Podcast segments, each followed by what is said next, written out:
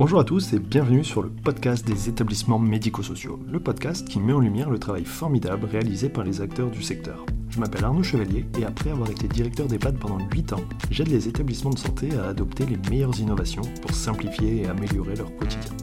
J'ai créé ce podcast pour partager les belles expériences portées par des gens passionnés. Avant de commencer, si vous appréciez ce podcast, vous pouvez vous abonner pour ne rater aucun épisode et encore mieux, mettre une note 5 étoiles sur Apple Podcast et le partager à vos collègues. Sur ce, bon épisode. Alors bonjour à tous, aujourd'hui j'échange une nouvelle fois avec Jean-Pierre Rizot, le président de la FNADEPA, pour, euh, bah, pour discuter et faire un bilan de l'année 2020 et aussi 2020-2021 euh, et aussi parler des, perspectives et de ce qui nous attend euh, en 2022. Alors ben, salut Jean-Pierre, merci de reparticiper à ce podcast. Salut Arnaud, avec plaisir. Je pense que tu peux te présenter peut-être très rapidement, mais puisque tu es un habitué. Et puis, euh, et puis ensuite, bah, quel bilan tu dresses de, de l'année qui vient de s'écouler?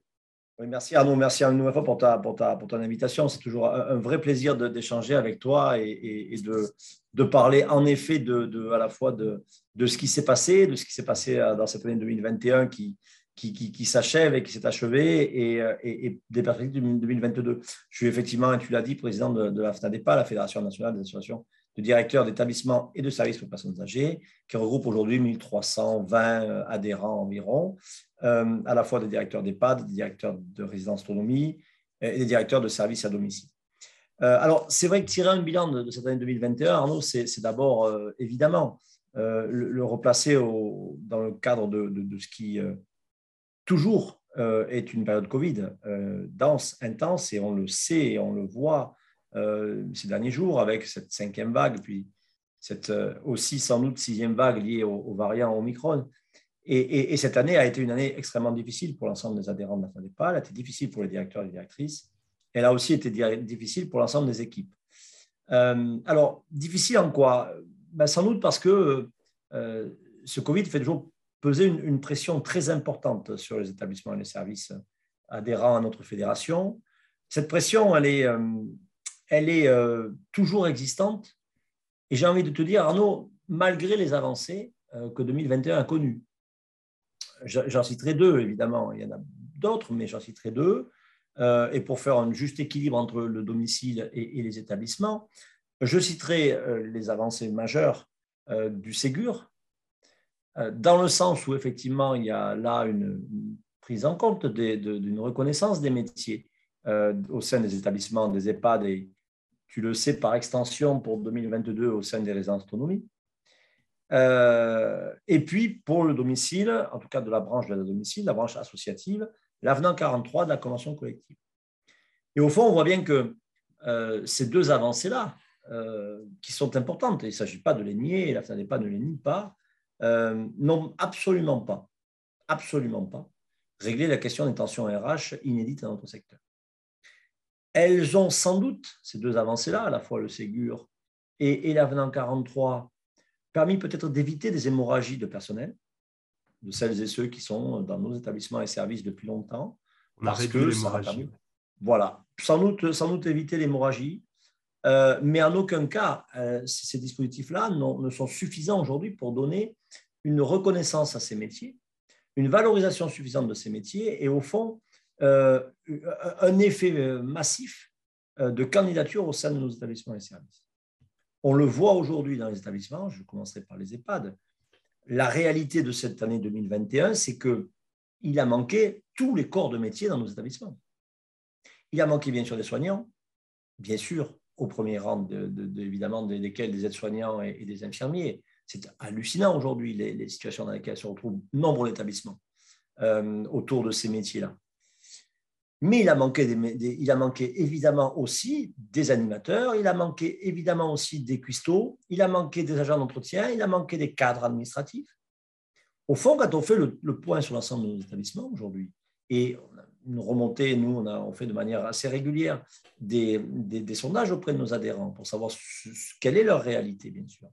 Et on se rend compte que à un moment ou un autre, il manque dans tous les établissements toute une catégorie de personnel qui sont indispensables au bon fonctionnement de nos établissements. Et quand je dis qu'ils sont indispensable, Arnaud, c'est pour assurer une qualité de l'accompagnement de nos, de nos aînés. C'est-à-dire qu'on voit bien à quel point les tensions RH fabriquent des tensions autour de l'accompagnement, restreignent les modalités d'accompagnement, ces tensions RH. Elles le restreignent en établissement, bien sûr, et pareil à domicile.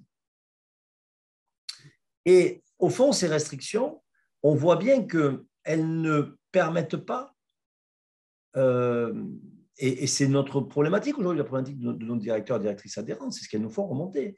Ils ne permettent pas d'assurer une bonne réponse, une réponse en adéquation avec les attentes et les besoins de l'ensemble de celles et ceux qui aujourd'hui font confiance en nos établissements et services au sein de notre réseau.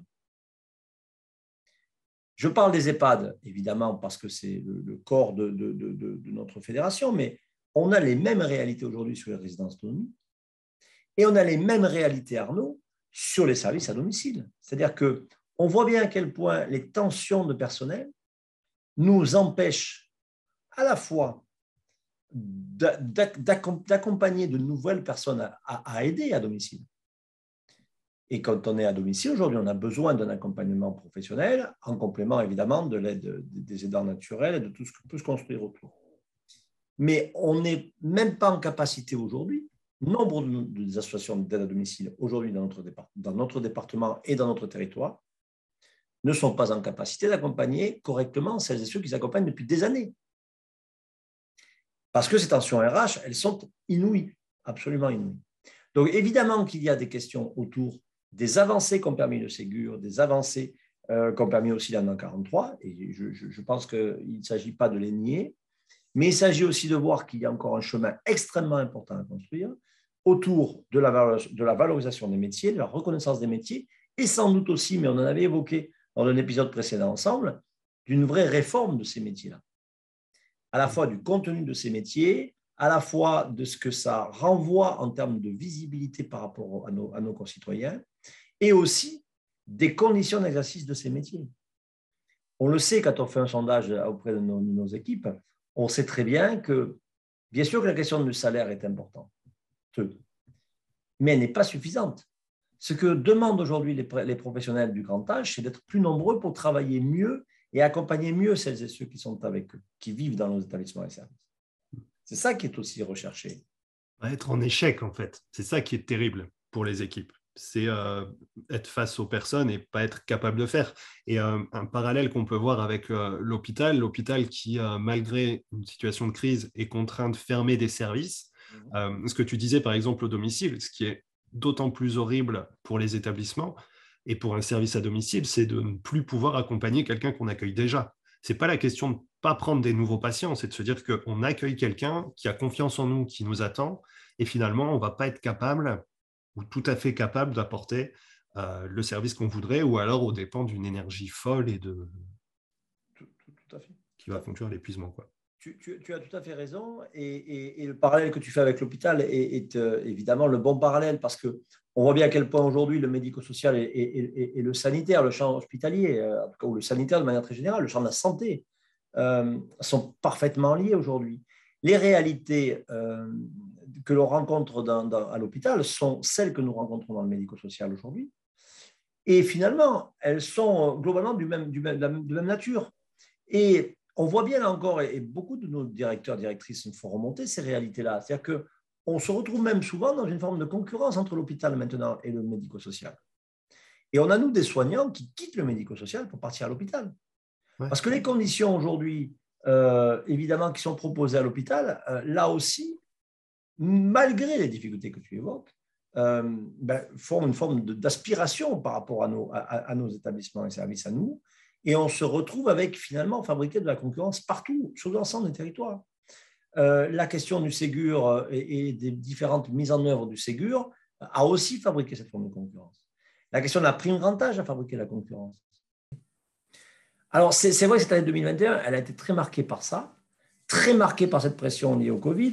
Et en même temps, euh, elle a aussi été euh, très marquée par, euh, là encore, cette capacité qu'ont eu établissements et les services à, s'inventer, à continuer à se réinventer.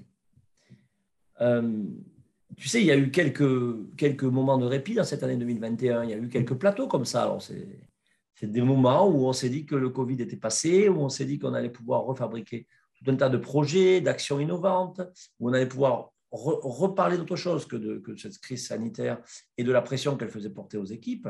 Et les établissements et services, ceux de la FNADEPA en tout cas, ont profité de ces temps-là pour inventer, pour inventer des formes d'accompagnement diversifiées, pour euh, retravailler la question de, l'accompagnement, pour euh, euh, communiquer positivement sur ce qui se passait dans les établissements et services.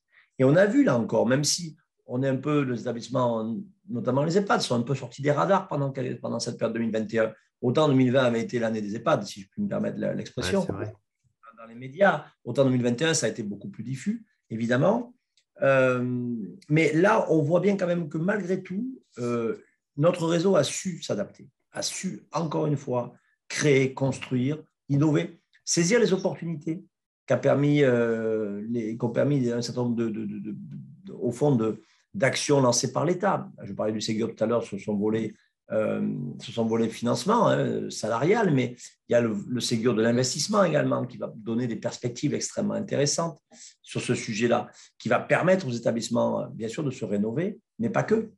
Il y a des actions autour des tiers-lieux, autour de, de, logiques domiciliaires qui sont aujourd'hui créées au sein aussi de la CNSA, réfléchies au sein de la CNSA, et dont sont emparés nos établissements, les directeurs d'établissements et de services. Euh, il y a des logiques aujourd'hui de collaboration entre établissements et services qui naissent d'un certain nombre de réflexions communes, parfois portées par des fédérations, parfois portées par des conseils départementaux, euh, par des ARS, bien sûr. Donc, voilà, avec un travail de collaboration qui a continué à se fabriquer. Et 2021, au fond, euh, s'il y avait un bilan un peu rapide à, faire en, cette fin d'année, c'est bien, bien effectivement de se dire que ça a été une année éprouvante. Éprouvante parce qu'on on a évoqué les, raisons tout à l'heure, mais ça a été aussi une année qui a été une année de défis et de défis relevés.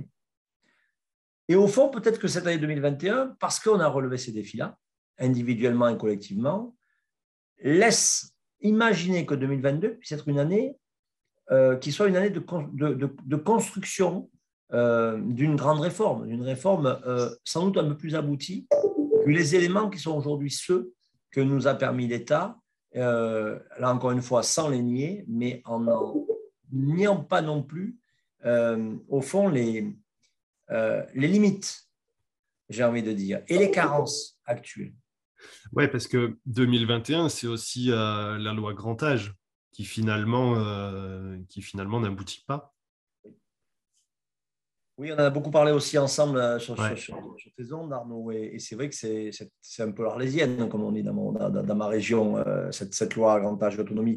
Elle, a, elle, a, elle, a, elle est apparue au fond pendant l'été, et on a senti, parce qu'il y a des travaux qui ont été menés pendant l'été, qui ont été conduits, et on a senti que oui, ça pouvait aboutir. Et oui, il y avait dans, dans les prémices de cette loi grand âge, évidemment, tellement documenté depuis le rapport, notamment de Dominique Libaud, mais avant et après et depuis, euh, on, a, on a senti dans les réflexions de l'État une idée quand même extrêmement forte autour de ce qu'il pouvait y avoir dans cette, dans cette loi grand âge qui s'est appelée Génération solidaire de manière un peu plus épisodique et un peu plus courte.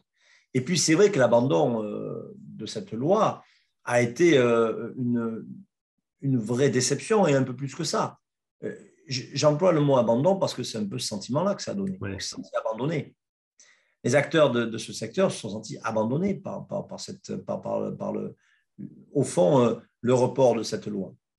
Et on voit bien à quel point, mais la fin des pas l'a dit depuis le début, et, on l'a dit sur, avec toi et, partout, nous ne pensons pas qu'une réforme de l'accompagnement de nos aînés aboutit, euh, qu'une réforme euh, ambitieuse et qu'une réforme, euh, au fond, susceptible de transformer la société et notre société, puisse se faire sans une grande loi programmatique et avec des financements pluriannuels.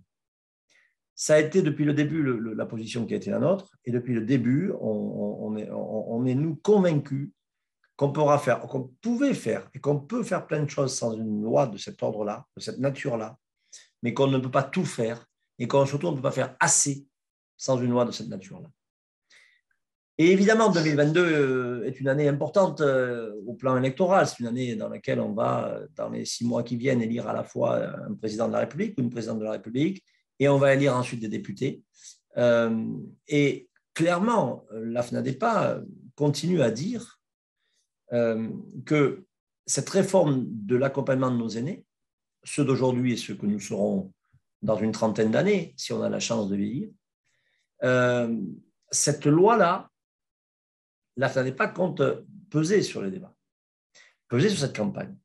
On compte que, évidemment, tout ce que nous avons évoqué ensemble, la santé des Français, l'accompagnement de nos aînés, la question de des politiques de l'autonomie, euh, de manière très générale, la question, mais aussi de la solidarité entre les générations, de la, la vision, la place que l'on donne à nos aînés, euh, la question euh, de, au fond, aussi la, mobilité dans la ville, les questions d'accessibilité, les questions de, citoyenneté, que ces questions-là, ce soient des questions qui soient centrales dans les campagnes qui s'annoncent. D'abord pour la présidentielle et ensuite pour les législatives. Et notre souhait, notre, notre travail, notre espoir et les actions que nous allons conduire, euh, quand je dis nous, c'est bien sûr la FNADEPA euh, nationale, que, mais aussi l'ensemble des FNADEPA départementales et régionales. Les 1320 adhérents de notre réseau vont tous mener cette euh, campagne-là et vont tous chercher à ce que, au fond, une grande loi, et je le dise, euh, et je le dis, je le redis, une grande loi qui soit à la fois programmatique, pluriannuelle et qui engage des financements pérennes, puisse être un des engagements de campagne de la présidentielle, puis des députés qui appelleront les Français à voter pour eux. Mais aussi, au-delà de cette loi, de cette grande loi ambitieuse, que la question de la démographie, la question du vieillissement, la question de la place de nos aînés dans la, population devienne extrêmement récurrente dans l'ensemble des politiques publiques. C'est-à-dire que l'enjeu, c'est d'irriguer l'ensemble des politiques publiques, quelles qu'elles soient, les politiques de la ville, les politiques de la ruralité, les politiques euh, aujourd'hui autour de l'accessibilité, euh, l'ensemble des politiques qui fabriquent aujourd'hui la vie en société dans une démocratie comme la nôtre, soient teintées de la question du vieillissement. Ouais. Moi, tu vois, ce que ça m'évoque, alors, parce que c'est clair que c'est des sujets qui, qui me paraissent, en tout cas, alors peut-être que c'est parce que nous, on est peut-être plus concernés par ces sujets-là, mais qui ne semblent pas du tout, enfin, pas être euh, les sujets majeurs, ou en tout cas ce qui a été abordé pour le moment.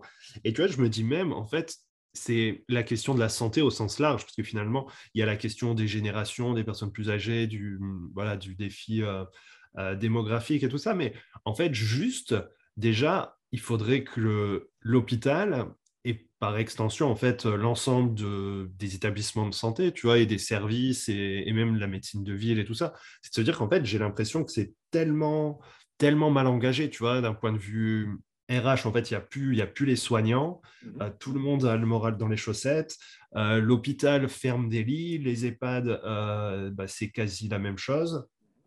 Et comment, selon toi, on, pourrait, parce que bah, essayer de faire peser un peu plus ce sujet-là dans le débat, et il n'y a qu'une fédération qui peut faire, enfin, tu vois, qui peut faire ça. ça demande quand même une, une énergie et, un poids en fait pour peser sur un débat comme ça. C'est clair, Arnaud. Le, constat que tu fais, le diagnostic que tu fais est le, diagnostic essentiel aujourd'hui. On, on accompagne on n'accompagnera pas correctement les Français autour de la question du soin et de, la considération qui est apportée autour du soin de manière très générale, le sens de santé de manière très générale, sans avoir les moyens humains pour accompagner ces Français. Moi, je, reste convaincu aujourd'hui qu'il euh, y a encore une réforme hospitalière à construire et que cette réforme hospitalière, qui est la base du Ségur, Hein, le Ségur, c'est d'abord une réforme hospitalière, c'est d'abord une valorisation de l'hôpital. Et puis, par extension, sont, sont venus se rajouter un certain nombre d'autres acteurs. Et, on a évidemment, nous, milité pour que les EHPAD, mais aussi les résidences autonomie et idéalement d'autres acteurs puissent aussi être dans, dans cette extension. Mais l'hôpital aujourd'hui n'est pas sorti encore assez fort du Ségur pour ne pas continuer sa mue, Hmm. pour ne pas continuer sa mutation, pour ne pas continuer sa revalorisation. Et, et je pense que l'État va devoir, et, et c'est incontestablement un sujet majeur, et tu as raison de dire que ce n'est pas que la petite FNADEPA qui peut peser sur ça, c'est une action collective qui doit peser. Euh, évidemment que les grandes fédérations du champ de, la santé vont avoir un rôle majeur à jouer sur ces sujets-là. Mais je pense qu'à tous et à plusieurs, l'enjeu, c'est que nous, FNADEPA, nous allons évidemment porter notre voix, porter ce que nous disons et ce que nous, ce que nous pensons, mais nous allons essayer aussi d'avoir une dynamique collective autour de ces sujets-là, pour que la campagne tourne autour de ces sujets-là. Ce qu'attendent les Français aujourd'hui, c'est ça, a des- ça, ça- ça a à voir avec leur santé. On est tous dans, une, dans, dans cette espèce de, de- de- de stress permanent autour du Covid. En tout cas, Hmm. toi et moi, on l'est, et, et beaucoup de celles et ceux qui t'écoutent et qui nous regardent aujourd'hui le sont aussi. Et en même temps, on voit bien que pour l'instant, les premiers bribes autour de la campagne présidentielle, elles ne touchent pas sur ces sujets, elles ne concernent pas ce sujet-là. Elles concernent d'autres sujets qui sont évidemment tout à fait légitimes, mais nous, on veut s'y retrouver dans ces questions-là. Et on doit s'y retrouver parce que si on ne poursuit pas la réforme de l'hôpital, si on ne poursuit pas la réforme du médico-social, nul doute, et avec des bras, comme tu le dis très bien, nul doute qu'on on va se retrouver de manière récurrente et constante dans ces difficultés-là. Tu le disais, l'hôpital ferme des lits, mais ce n'est pas nouveau. Mais les EHPAD aujourd'hui, nombre d'EHPAD, et, et dans notre réseau, beaucoup de directeurs d'EHPAD et directrices d'EHPAD ont été obligés de geler des entrées parce qu'ils n'ont pas les bras pour accompagner dignement celles et ceux qui veulent entrer en établissement aujourd'hui et, et- et dont c'est le projet de vie. Et c'est terrible parce que c'est ça qui a un peu changé finalement ces deux dernières années. C'est qu'autant, moi, j'ai souvenir d'avoir eu plutôt euh, d'avoir dû courir plutôt après des financements, après euh, des moyens financiers, budgétaires pour fonctionner. Aujourd'hui, on a l'impression avec le Ségur que c'est plus du tout ça, même s'il y a quand même des difficultés, des surcoûts et, des retards de, financement. Mais malgré tout, il y a cette volonté de mettre de l'argent, mais qu'en fait, euh, le vrai problème, j'ai l'impression, c'est euh, la logique de recrutement et par extension, en fait, de formation. Et aussi, du coup, si on veut former plus, c'est ben, être attractif. Et j'ai l'impression qu'on n'est pas encore vraiment sur ces sujets-là. Tu vois, on parle de passe sanitaire, de trucs. C'est ça qui anime euh, la collectivité, en fait, plutôt que le vrai sujet, comment on forme plus de soignants. Oui, oui je, crois que là, on a, euh, il y a, y a- y a- y a un- trou dans la raquette, au fond. Euh, C'est-à-dire que, euh, en effet, tu l'as dit, l'État a, mobilisé des moyens, et c'est encore une fois, il y a des réformes qui ont été, qui ont été à, à jour depuis, euh, depuis, depuis le début de la crise. Mais en même temps, euh, il n'y a pas plus de gens intéressés par ces métiers-là. Parce que sans doute qu'on n'a pas su euh, collectivement, et, chacun, alors à la fois nous au niveau de nos établissements et services, et puis la FNADEPA au niveau fédéral, et puis l'État aussi, l'ensemble des acteurs de ce secteur-là, n'ont pas su redonner, au fond, envie à nombre de nos concitoyens, jeunes et moins jeunes, de bosser dans ce secteur-là. C'est-à-dire que la, la question de ce que la loi doit permettre aussi, Arnaud, c'est aussi, je le disais tout à l'heure, de redonner une, visi- une vision à ces métiers, du sens à ces métiers. Ça passe bien sûr par une rémunération, mais pas seulement.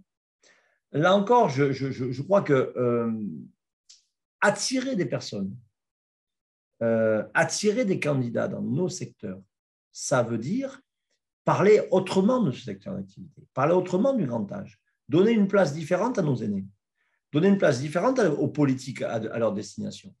Et probablement qu'on on le sait, mais il y a eu beaucoup de rapports. Je pense au rapport d'Audrey Dufeu, notamment autour de la question de, la discrimination de- liée à l'âge. Euh, et, il y a eu beaucoup d'éléments qui montrent aujourd'hui à quel point, mais au fond, euh, c'est pas, pas très sexy de bosser avec des personnes âgées.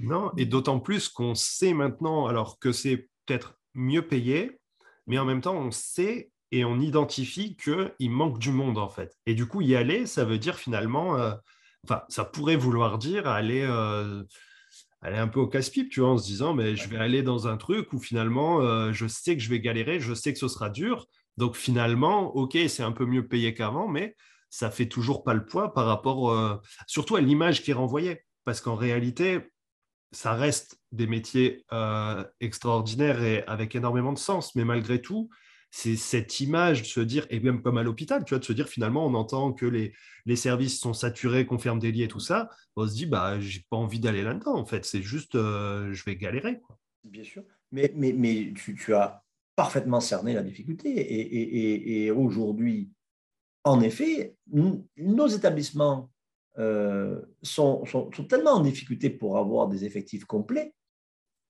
ouais. qu'en effet, qu'en effet, c'est la poule et l'œuf. C'est-à-dire que si tu, quand tu dis aux gens, vous allez travailler, mais, mais, mais, mais peut-être il va, il va manquer du monde, il va y avoir. Ben, ça ne donne pas envie, en effet, parce que je le disais tout à l'heure, rappelons-nous bien quand même que euh, ce qu'attendent les, les, les, salariés de notre secteur, c'est d'être plus nombreux pour accompagner mieux. Et donc, on voit bien à quel point cette question-là d'être plus nombreux pour accompagner mieux, il faut la prendre par un bout. On ne peut pas juste se contenter de dire, allez, on ne va pas donner plus de moyens en termes de nombre, en termes de nombre de salariés dans les établissements et services, parce que vous ne serez pas capable de les trouver. Ce n'est pas entendable comme, comme, discours.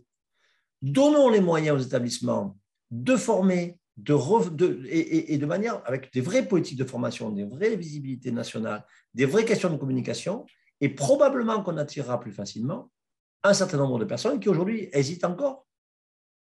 Mais tu vois, et, et finalement, c'est bien ça l'enjeu au fond. C'est c'est de fabriquer une politique pour demain et pas fabriquer une politique pour aujourd'hui. C'est ça. Comment on est sur quelque chose Tu l'as dit, hein, la loi, c'était aussi du pluriannuel. Aujourd'hui, peut-être que je me trompe, mais le Ségur, c'est un peu du au jour le jour. Finalement, on compense, on fait les comptes en fin d'année, mais on ne se donne pas de nouveaux moyens ni de nouvelle vision pour les années suivantes. Un peu avec les PAI. oui, un petit peu. Mais il n'y a que les PAI, parce que le PLFSS, c'est chaque année, comme son nom l'indique. Ouais. Et, et, et, une loi de financement de sécurité sociale, elle peut être remise.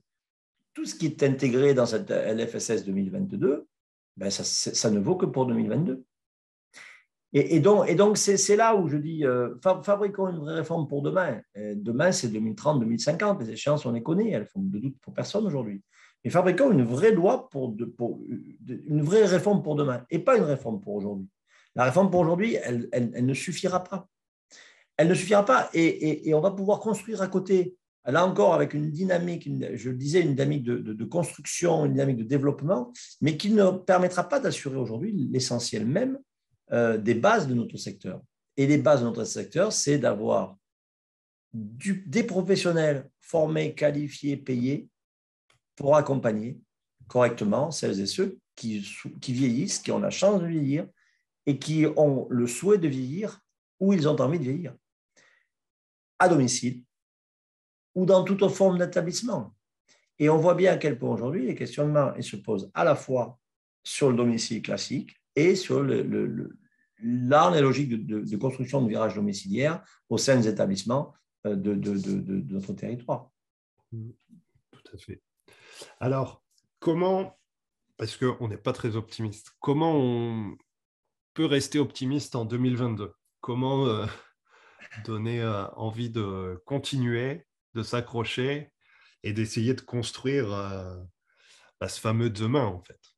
Sans doute plusieurs éléments. Non, le, premier, c'est celui que tu viens de, de donner toi, c'est-à-dire que ce sont des métiers passionnants. Euh, moi, j'ai l'immense chance d'exercer ces métiers depuis pas loin de 30 ans maintenant, pas tout à fait, mais pas loin, et c'est des métiers extraordinaires. Voilà. C'est-à-dire que je crois véritablement que ces métiers, et quelle que soit euh, la place et la fonction que l'on occupe dans nos établissements et services, sont des métiers formidables. Ce sont des métiers formidables parce qu'ils sont riches, parce qu'ils sont pleins de relations humaines et que ce sont des métiers aujourd'hui qui, quand même, fabriquent euh, une vraie expérience de vie et un vrai enrichissement personnel. Donc, je crois que, et ce n'est pas nouveau, mais ça reste vrai.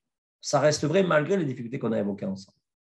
Ça, c'est une, une conviction profonde et auquel chacun des, des, des, des adhérents de la FADEPA est, est parfaitement euh, attaché.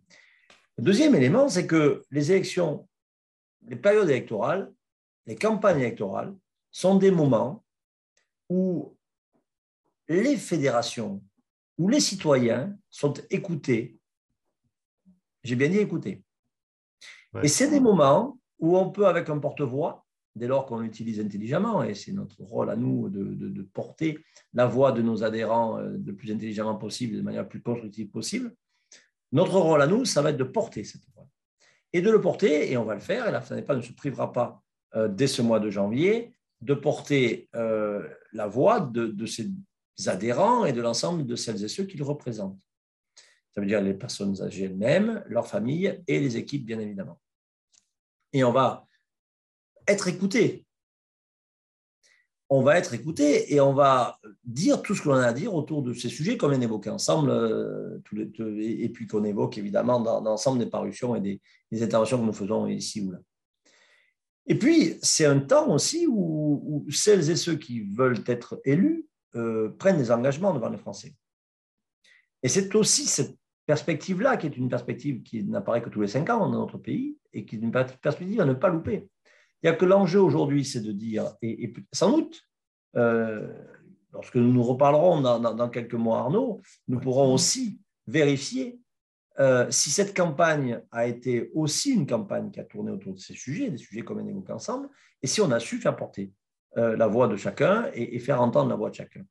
Moi, je, suis aujourd'hui, évidemment, combatif, tu l'entends et tu le sens, et, et je reste persuadé que les missions, les actions que nous allons conduire, nous, FNADEPA, et collectivement avec d'autres fédérations de ce secteur, de ce secteur sanitaire, à la fois du champ de la santé et du médico-social, du domicile et des établissements, portera ses fruits.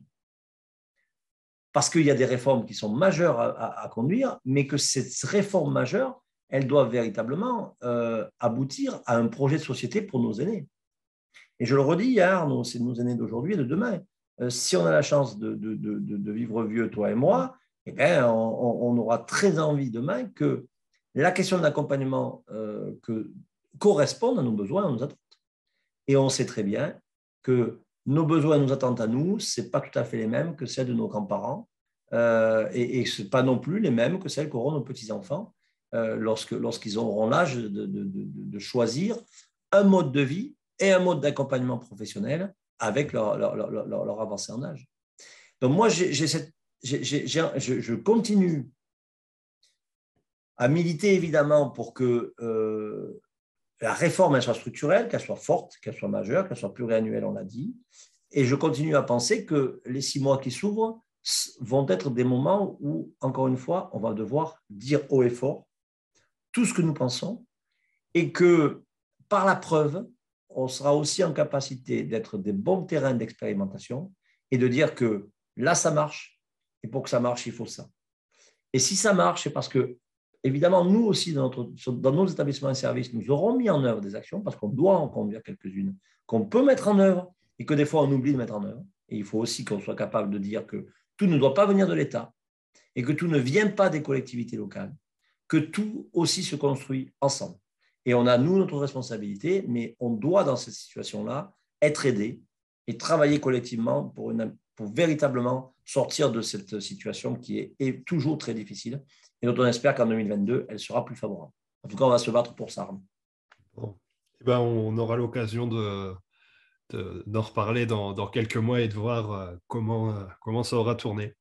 Merci Jean-Pierre euh, pour, pour ton bilan de 2020 et puis, et, puis, et puis il va falloir être combatif.